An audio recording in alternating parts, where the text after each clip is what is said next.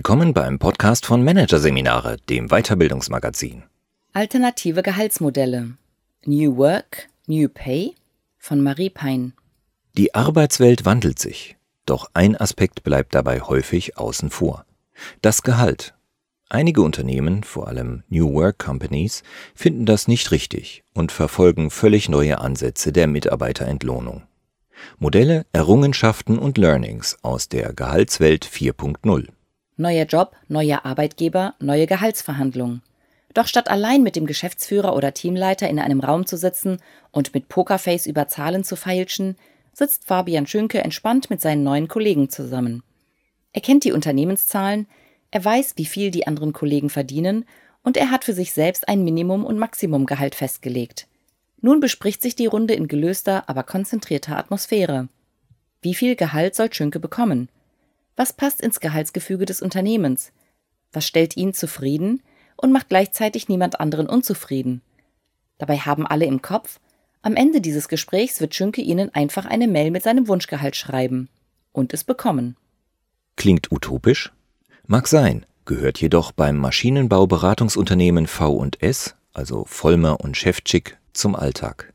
Das Unternehmen aus Hannover gilt als eines der Vorreiterunternehmen, die sich von klassischen Gehaltsstrukturen und Gesprächen verabschiedet haben. Seit rund acht Jahren praktiziert der Consultant ein sogenanntes New Pay. In Analogie zu New Work hat sich dieser Begriff als Synonym für eine Gehaltswelt 4.0 etabliert. Ihr Kennzeichen Gehalt ist kein Tabuthema mehr. Im Gegenteil, die vermeintlich unantastbare Wahrheit, über Gehalt spricht man nicht, löst sich auf. Den New Work-Unternehmen geht es bei der Umgestaltung von Gehältern jedoch nicht nur um Offenheit und Kommunikation. Vielmehr geht es um die Passung von Gehalt und Arbeit, von Gehalt und Kultur. Für Hermann Arnold, Mitbegründer von Haufe um Mantis, einem Vorzeigeunternehmen der New Work, liegt es klar auf der Hand. Die gesamte Arbeitswelt befindet sich im Wandel. Alles wird flexibler, schneller, agiler. Nur das Gehalt ist die heilige Kuh, die unangetastet bleibt. Das ist doch absurd. Eine Meinung, die Nadine Nobile teilt. Die Co-Geschäftsführerin des Beratungsunternehmens CoX ist mit schuld daran, dass es den Begriff New Pay überhaupt gibt. Zusammen mit ihrem Partner Sven Franke und der Journalistin Stefanie Hornung initiierte sie im Herbst 2017 eine Blogparade zum Thema Gehälter in der neuen Arbeitswelt. Die Resonanz war beeindruckend. Viele Beiträge über geglückte und gescheiterte Versuche, neue Gehaltsmodelle einzuführen, gingen ein. Eines wurde dabei auf jeden Fall deutlich. Wer ernst macht mit der neuen Arbeitswelt, mit Augenhöhe, Selbstbestimmung und Hierarchieabbau, kann nicht auf Dauer die Entlohnung als Tabubereich davon ausnehmen, fasst Nadine Nobile zusammen. Es entsteht dann eine Diskrepanz, die spürbar wird und zu Irritationen führt. Allen voran sind es daher vor allem New Work-Unternehmen und Start-ups, die neue Gehaltsmodelle bereits praktizieren. Doch auch in der klassischen Arbeitswelt gibt es Überlegungen zu einer neuen Mitarbeiterentlohnung, weiß Sebastian Pacher zu berichten. Große Unternehmen und Konzerne machen sich aktuell Gedanken darüber, wie sie ihre Gehaltssysteme für die Zukunft wappnen können, informiert der Vergütungsexperte des Beratungsunternehmens Kienbaum. Von alten Gehaltsmodellen abzurücken ist generell notwendig. Davon ist auch BWL-Professorin Jutta Rump von der Hochschule Ludwigshafen überzeugt. Denn die derzeitige Gehaltspolitik sei stark auf den klassischen Karrierelauf des ständigen Aufstiegs und einen damit einhergehenden permanenten Gehaltszuwachs ausgelegt. Das wird der Arbeitswirklichkeit nicht mehr gerecht, betont die auf Personalmanagement spezialisierte Professorin. Karrieren heute sind oft sprunghaft und verlaufen mosaikartig. Und so schlussfolgert Rump, genau das sollten moderne Gehaltsmodelle abbilden können. Doch wie kann ein modernes Gehaltsmodell aussehen, das zeitgemäß, zukunftsfähig und praktikabel ist? Hier gibt es derzeit viele verschiedene Ansätze. Und das ist gut so, ist Vergütungsexperte Pacher überzeugt. Denn das eine optimale Gehaltsmodell für alle Unternehmen gibt es nicht. Dazu sind die Unternehmen und ihre Kulturen viel zu verschieden. Ein One-Size-Fits-All-Modell existiert nicht. Stattdessen muss jedes Unternehmen individuell feststellen, was bei ihm nötig und möglich ist, erklärt der Consultant. Der Unternehmensberater V&S zum Beispiel hat das passende System im Modell selbstgewähltes Gehalt gefunden. Fabian Schünke erinnert sich gerne an die erste Gehaltsverhandlung mit seinen neuen Kollegen. Inzwischen ist Schünke Senior Consultant bei V&S und wird oft zum Gehaltsmodell befragt. Was passiert, wenn jemand einfach irre viel für sich selbst verlangt, ist die Frage, die ihm am häufigsten gestellt wird. Schünke schmunzelt dann, weil das fast nie vorkommt. Denn nur weil das Gehalt selbst gewählt werden kann, heißt das nicht, dass es willkürlich und ohne Absprache bestimmt wird. Im Gegenteil, bei V&S gilt es, einen mehrstufigen Prozess zu durchlaufen. Im ersten Schritt erhält der neue Kollege eine Gehaltsliste, um sich im Gefüge verorten zu können.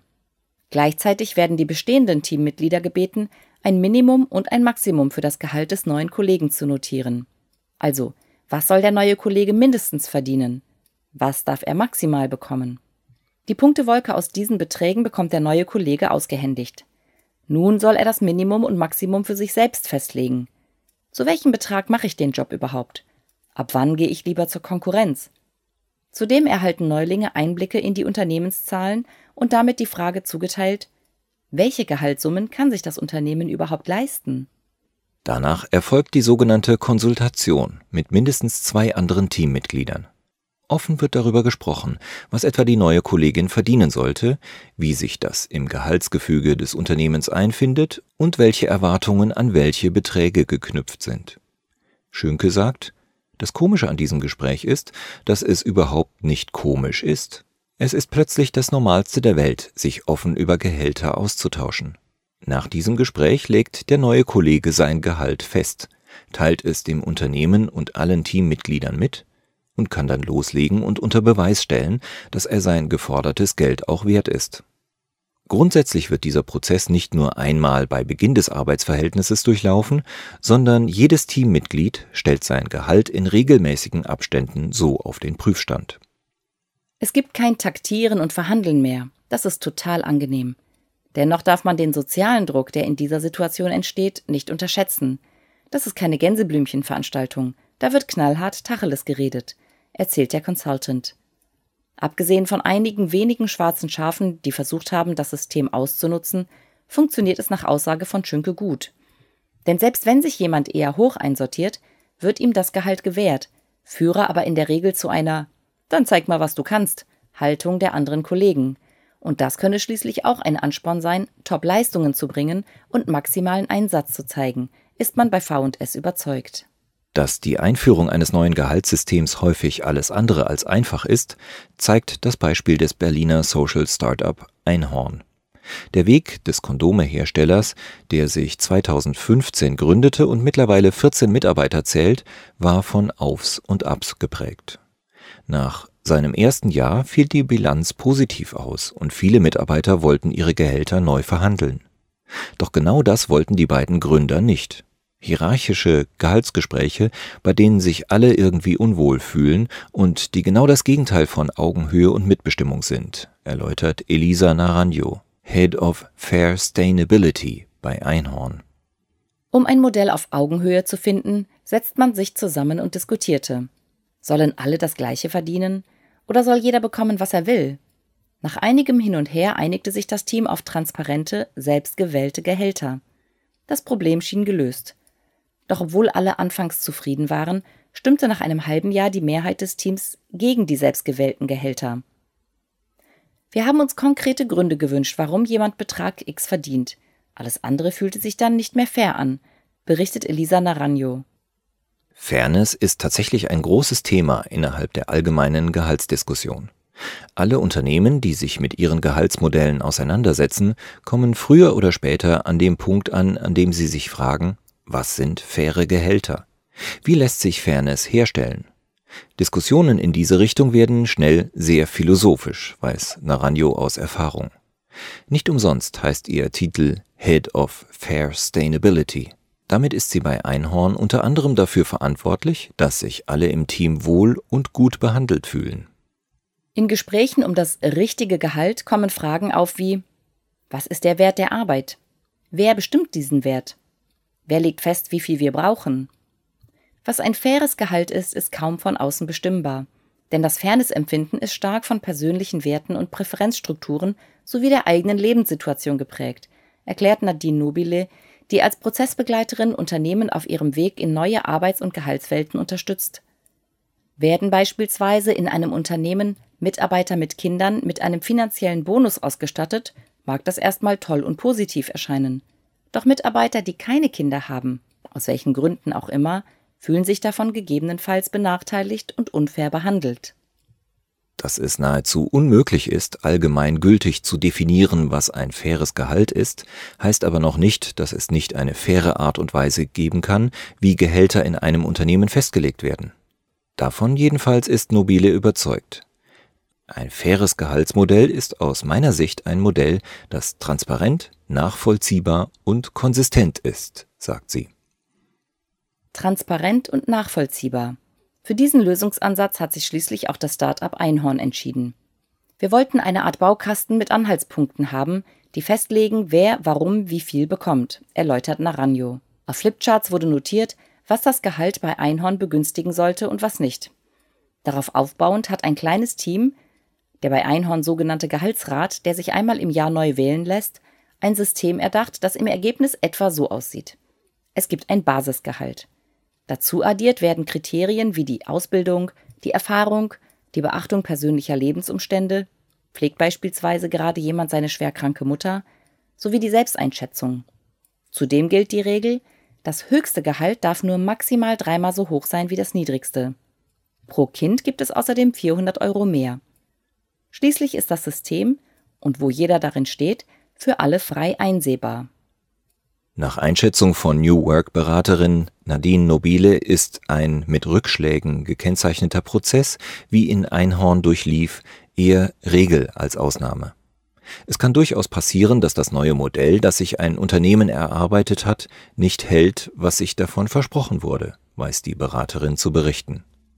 Dann heißt es, aufmerksam hinschauen, nachbessern, neu überlegen und andere Wege einschlagen. Und immer wieder gelte es auch im Anschluss zu überprüfen, passt unser Gehaltssystem noch zu uns? Und was können wir verbessern?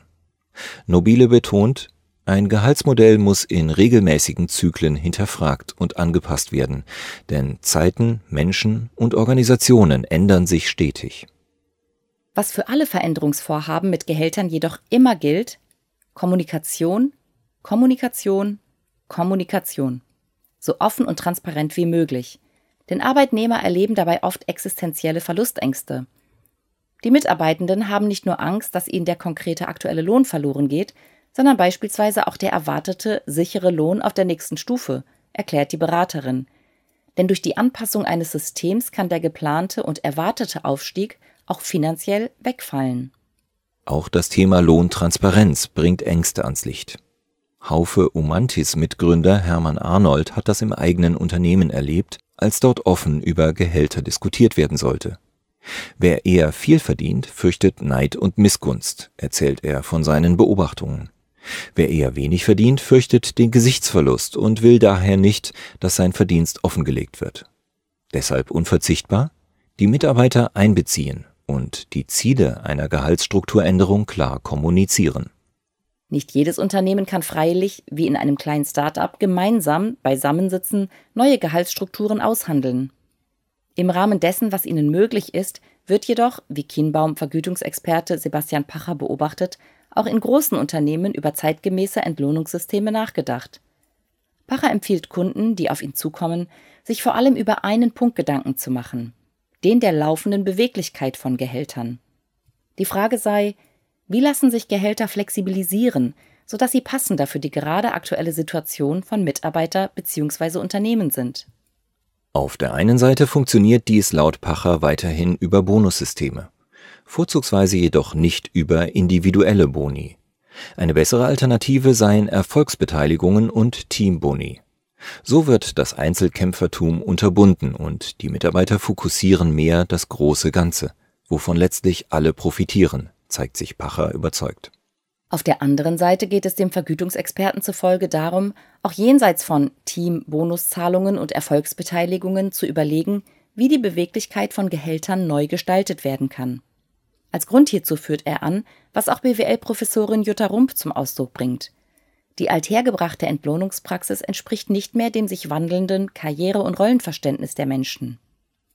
In der alten Arbeitswelt wurde angenommen, dass, so Pacher, vom Berufseinstieg bis zum Ausstieg alles sukzessiv immer mehr wird. Mehr Verantwortung, größere Projekte, mehr Geld. Doch inzwischen gibt es Mitarbeiter, die andere Karrierewege vor Augen haben. Das Rollenverständnis wird flexibler, so drückt Pacher es aus. Hermann Arnold stimmt mit deutlichen Worten zu. Dass ein Gehalt stetig steigen muss, ist eine falsche Vorstellung und eine verbreitete Anomalie vieler Gehaltssysteme, meint er.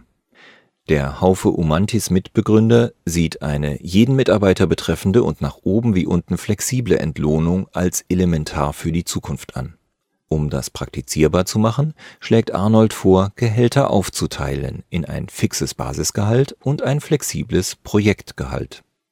Jenseits von alternativen Karrieren und neuen Rollen, die Gehaltsempfänger im Unternehmen wahrnehmen, ist der zentrale Gedanke für Arnold, wenn es dem Unternehmen wirtschaftlich gut geht, sollte das jeder Einzelne durch Gehaltszuschläge merken. Dasselbe sollte aber auch umgekehrt gelten, wenn das Unternehmen eine Durststrecke durchmache. Dann sollten alle den Gürtel enger schnallen, findet Arnold, auch die Geschäftsführer. Als atmendes Gehalt bezeichnen Vergütungsexperten ein solches Auf und Ab, das im Rahmen von Boni und Kurzarbeitsanordnungen auch schon erprobt ist. Doch für Arnold, Pacher und auch BWL-Professorin Jutta Rump ist klar, die Gehaltswelt von morgen muss um einiges über die bestehende Praxis hinausgehen. Gehälter müssen künftig viel mehr atmen als bisher.